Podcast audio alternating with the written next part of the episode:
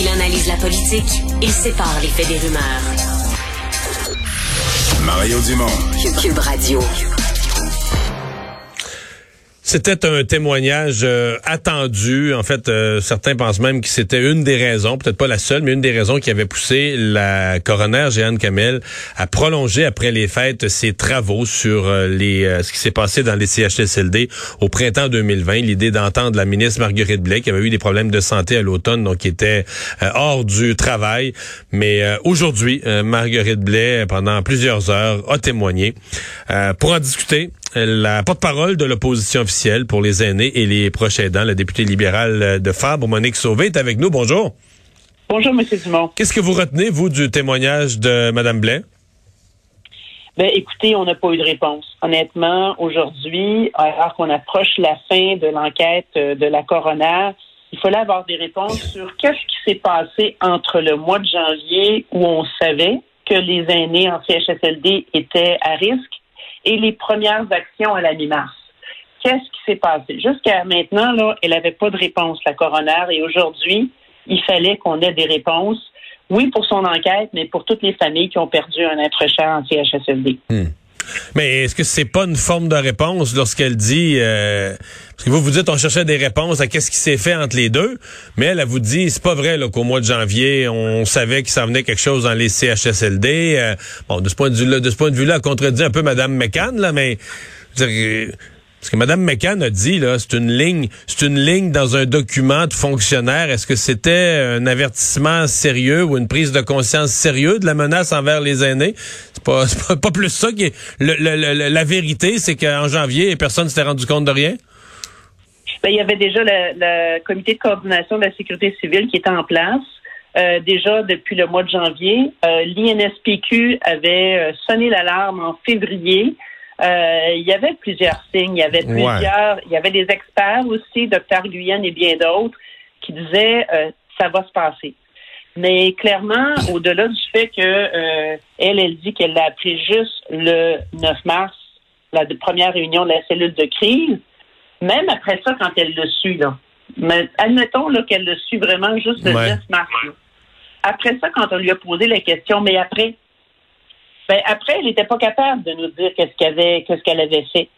Euh, elle disait qu'elle attendait des états de situation, euh, elle n'était pas sollicitée vraiment. Donc, euh, clairement, elle n'a pas agi.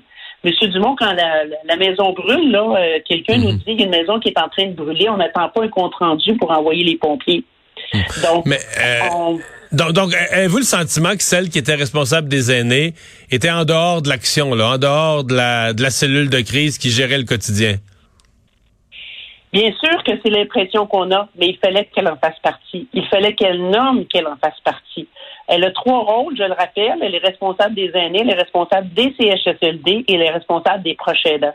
Alors, quand il est venu le temps de, de, de faire construire, d'avoir le budget pour ces maisons des aînés, elle a, elle a, euh, lutté euh, haut et fort pour avoir ça. Mais là, il fallait qu'elle lutte haut et fort pour les aînés, pour les CHSLD puis les proches aidants. Et clairement, si elle était exclue des discussions, il fallait qu'elle s'impose. Elle avait cette responsabilité-là. Mhm. Mhm. Euh, on a, dans son témoignage, je comprends qu'on a abordé la question plus spécifique du CHSLD Heron. Évidemment, c'est c'est c'est un cas qui est devenu symbolique. C'est pas le seul, il y a eu des décès, mais c'est un cas qui est devenu symbolique. Qu'est-ce que vous retenez vous de cet épisode-là? les délais à agir, encore une fois. Puis je, je vais souligner euh, le travail que, que la coroner fait, mais je vais souligner aussi tout le travail qui s'est fait, puis vous, les journalistes aussi, à lever les drapeaux, euh, la correspondance qu'elle a reçue, euh, les délais à agir. Alors, à un moment donné, là, il faut pas attendre quand les premiers signaux sont là et qu'il n'y a pas d'action qui se prennent rapidement. On est dans une crise. Et plus on a des délais, il y a Aaron, mais comme vous l'avez si bien dit, il y avait la situation dans bien d'autres CHSLD. Et oublions pas que la coroner, qui fait un travail exceptionnel, elle se penche sur six CHSLD. Il y en a 313 publics au Québec. Il y en a à peu près, il y en a à peu près 400 en tout, là. Alors donc, il y a eu bien des décès au Québec dans des CHSLD. Alors, elle n'a pas de réponse par rapport aux six qu'elle examine. Imaginez toutes les réponses qu'on n'a pas pour l'ensemble des aînés qui sont décédés en CHSLD. Euh, vous dites on avait des signaux là en janvier, euh, février. En février, il y avait eu un rapport, il y avait le docteur Nguyen qui s'était exprimé, etc. Euh, à chaque fois que l'opposition parle de ça, ça soulève la question, mais vous dites quand le feu est pris, on enlève les pompiers. Si vous aviez des signaux que le feu allait prendre, comment l'opposition, parce qu'on quand on fait le, relevé de la période des questions, là, du mois de février, de la mi-février, de la fin février, même du début mars, là, de cette période-là, euh, aucune intervention de l'opposition demandant à préparer les CHSLD. Il y a une pandémie qui s'en vient. Le sentiment général, c'est que vous ne le saviez pas plus, que le gouvernement n'a rien vu venir, puis l'opposition non plus. Bon, on peut toujours dire que le gouvernement a accès à plus d'infos, plus d'experts, mais quand même, euh, comme opposition, vous avez rien vu venir de plus. Vous avez pas, vous, est-ce que vous êtes levé en chambre pour poser des questions, pour mettre le gouvernement au, pas là-dessus?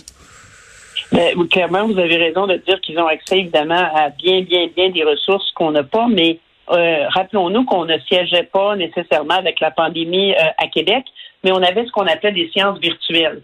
Et dès, dès la première vague, moi, j'ai posé beaucoup, beaucoup, beaucoup de questions. Ça a peut-être été moins public, mais euh, j'ai évidemment euh, toutes ces questions-là que j'ai posées, entre autres, sur sa tournée des CHSLD. Elle a visité, M. Dumont, 103 CHSLD, puis elle a terminé sa tournée quelques semaines avant le début de la pandémie.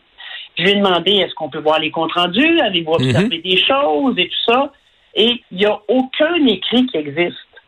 Mais pas me dire qu'elle n'a pas rien vu. Alors, c'est, on a posé des questions depuis le début de la première vague et à chaque fois, c'était le genre de réponse qu'on a eu aujourd'hui. Ça revient souvent, ça, l'absence ou la, disons, le, caractère très limité des écrits.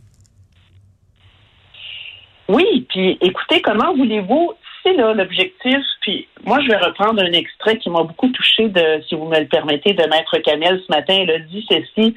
Elle a dit, moi, là, je veux être capable, à la fin, de regarder les familles droit dans les yeux, puis de dire que été jusqu'au bout de la démarche pour vous donner des réponses.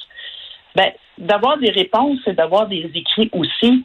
Puis d'avoir des écrits, ben, ce que ça permet, c'est de retracer les actions, les gestes posés et de pouvoir se dire, OK, c'est ça qu'on doit corriger. C'est ça qu'on doit faire pour faire en sorte que plus jamais ça n'arrive. C'est pour ça qu'à défaut de réponse aujourd'hui, puis d'écrit, puis de constater qu'il n'y a pas de traces, ben, on l'a demandé bien des fois, mais ça prend une enquête publique indépendante, c'est sûr et certain. Puis quand on demande ça, ben on, le demande pour les familles. On le demande pour les familles. Mais pour vous, le passage de Mme Blais devant la, la coroner, ça, parce qu'on disait que c'était comme le, dernier des personnages importants qui devait absolument être entendu. Mais pour vous, ça ne, ça n'enlève pas la nécessité d'une, de, de, refaire une enquête publique? Au contraire, ça vient renforcer l'idée parce qu'elle ne nous a donné aucune réponse alors qu'elle a trois responsabilités qu'elle avait et qu'elle a et elle ne nous a pas donné de réponse aujourd'hui. Alors, ça vient renforcer l'idée qu'il faut aller au fond des choses. Et je rappelle que l'enquête, tellement méritante de, de, Maître Camille, euh, se limite quand même à l'exercice autour de quelques établissements seulement. Alors, il faut faire toute la lumière. Monique Sauvé, merci d'avoir été là. Merci beaucoup. Au revoir, la députée libérale de Fabre.